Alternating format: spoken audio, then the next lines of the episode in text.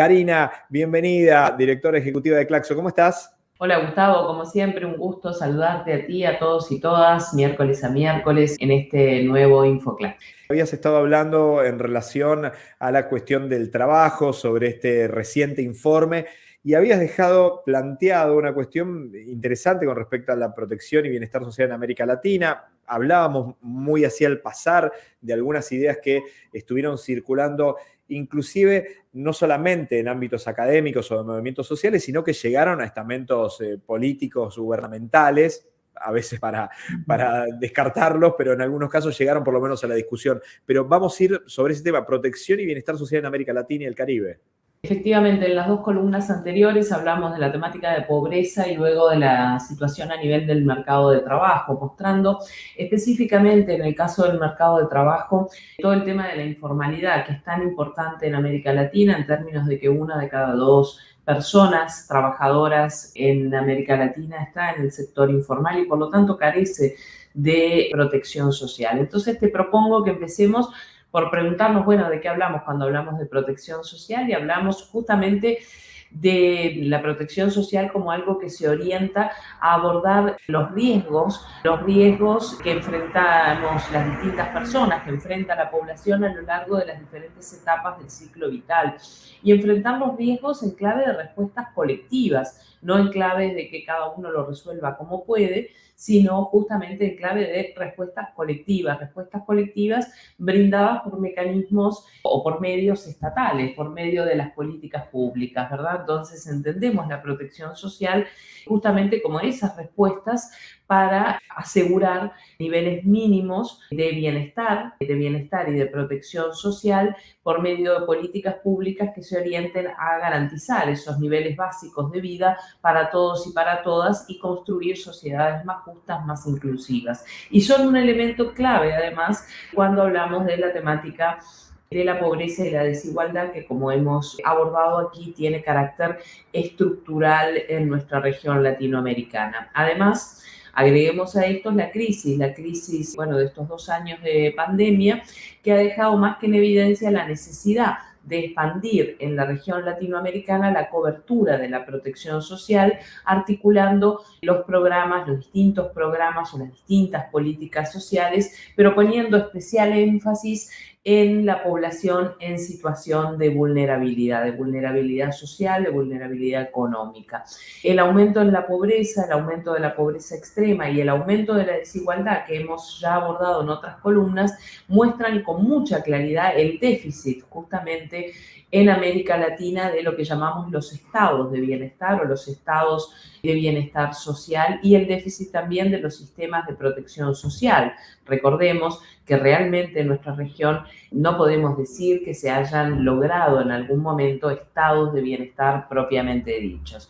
Entonces, los sistemas que hoy tenemos de protección social, en ausencia de un estado de bienestar, no son suficientes y no sirven como malla de contención o de protección en la vida cotidiana, la de todos los días, pero especialmente en las situaciones de crisis como la que estamos atravesando. Estamos en un momento, en una coyuntura histórica particularmente grave, va a depender del país que analicemos la gravedad de esa coyuntura, Pensemos también en la coyuntura que está atravesando, por ejemplo, Argentina en este momento. Y la pandemia sí ha generado una triple crisis en todos nuestros países. Una crisis, por supuesto, sanitaria, pero también una crisis económica y social además en contextos que son de creciente incertidumbre o por lo menos de alta incertidumbre en términos de la evolución de esta crisis. La pandemia también ha tenido un impacto catastrófico en la región, dejando en evidencia esa debilidad histórica de la que hablaba de los estados de bienestar y dejando una vez más en evidencia también las desigualdades de corte estructural o de carácter estructural que tiene nuestra región. Pero podemos decir que también esta situación de pandemia o de pospandemia es una oportunidad histórica para debatir, para impulsar y para implementar reformas en esos sistemas de protección social y avanzar, ojalá, hacia la construcción de estados de bienestar social. Por ejemplo, colocando en discusión las temáticas de la seguridad social, de las pensiones, de la salud, del empleo, y que permitan avanzar hacia criterios ya no focalizados, sino criterios de universalidad y criterios integrales en el campo de esa protección social.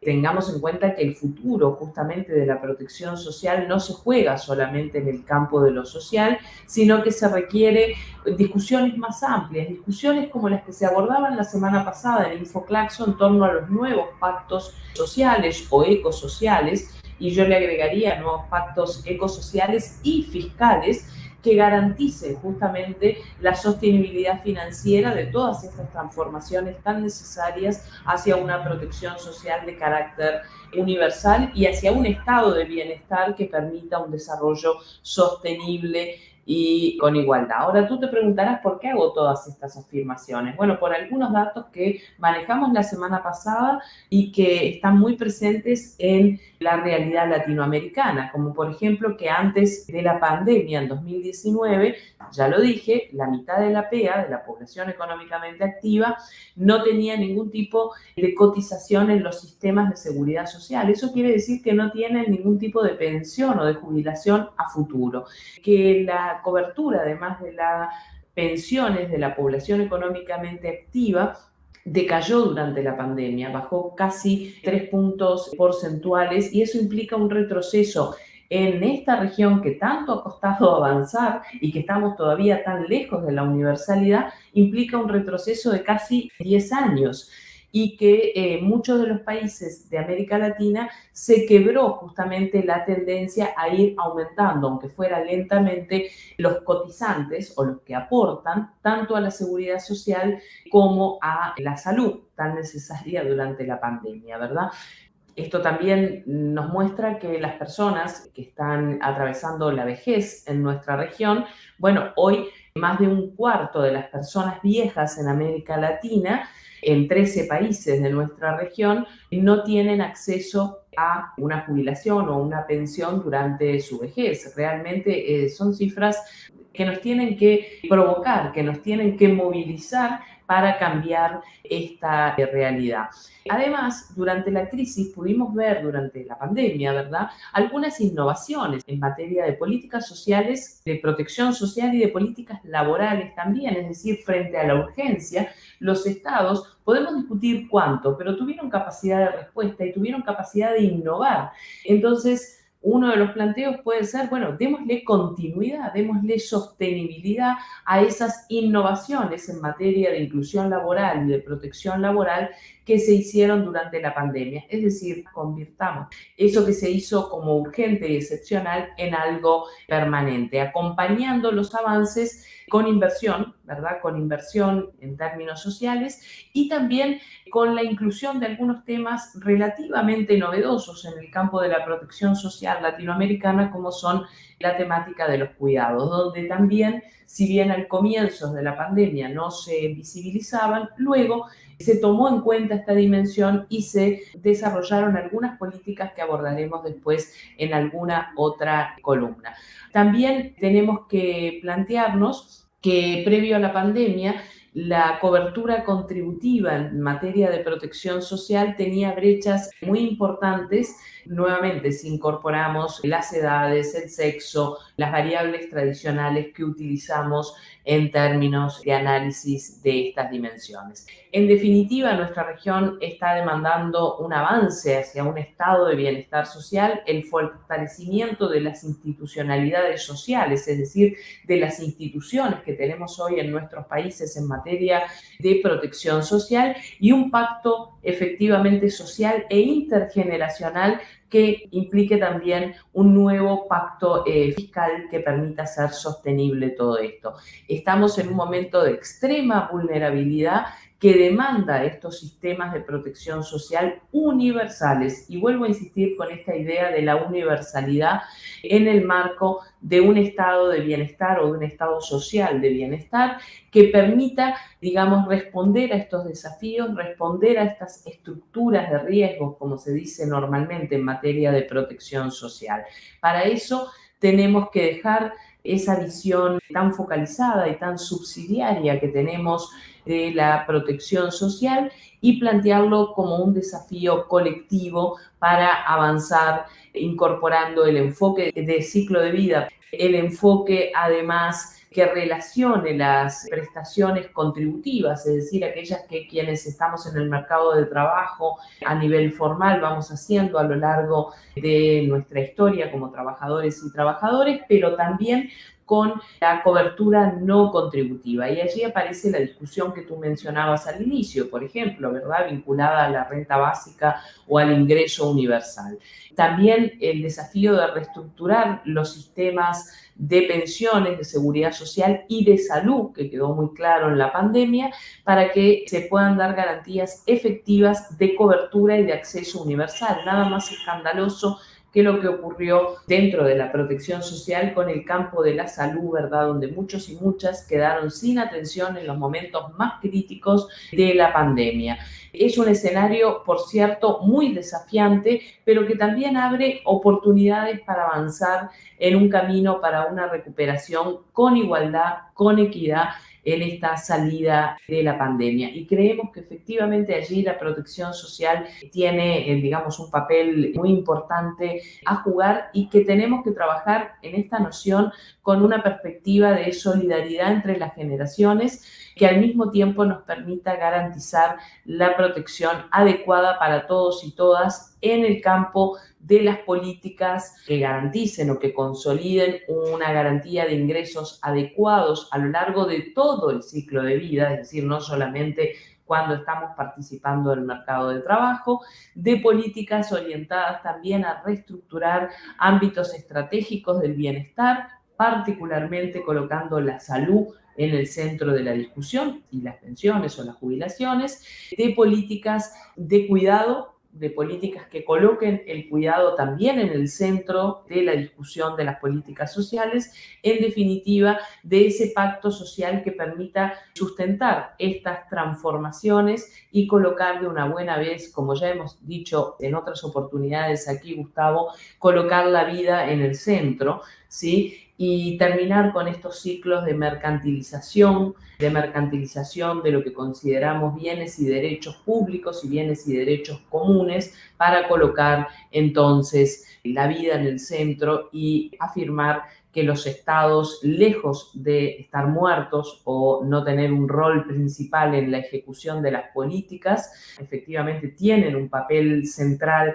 en la ejecución de las políticas capaces de transformar la realidad de manera efectiva y de manera efectiva, obviamente, hacia caminos de sociedades más inclusivas, más igualitarias, más equitativas, como siempre estamos planteando y trabajando desde Claxo. Karina, mientras te escuchaba, pensaba en esta lógica muy brutal, ¿no? Gente que por ahí durante toda su vida estuvo trabajando en circuitos informales, de no formalidad,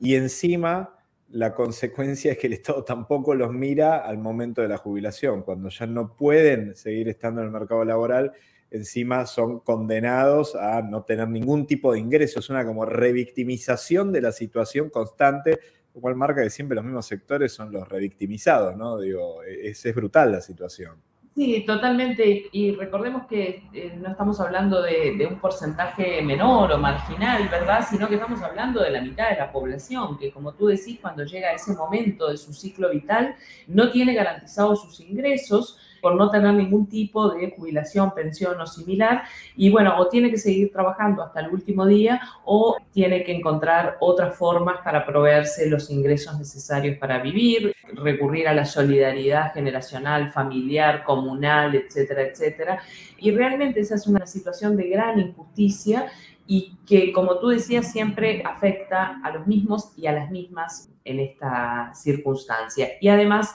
también recordemos que esas personas, digamos, como tú bien decías, han realizado actividades, actividades laborales durante probablemente todo su ciclo vital, pero bueno, en lo que se llama en el mercado informal, por lo tanto, sin estas prestaciones. Es una situación muy grave, lo era antes de la pandemia, lo es más ahora y por eso hay que empezar a discutir de otra forma estas medidas con lo contributivo y lo no contributivo en el centro de la discusión y asegurar que todos y todas tengamos por lo menos garantizado un piso, un piso básico durante todas las etapas del ciclo vital. Por último, Karina, digo, y agradeciéndote por el tiempo, por ayudarnos a, a, reflexionar sobre estas cuestiones, ¿cómo entendés la posibilidad de que concretamente se avance sobre esto? Porque en los mismos territorios, en los mismos países, Digo, mientras que están estas propuestas por ir a una renta básica universal, eh, mientras que se plantean estas temáticas de cómo el Estado puede ser sostén de los sectores vulnerados, expulsados, digo, corridos de las lógicas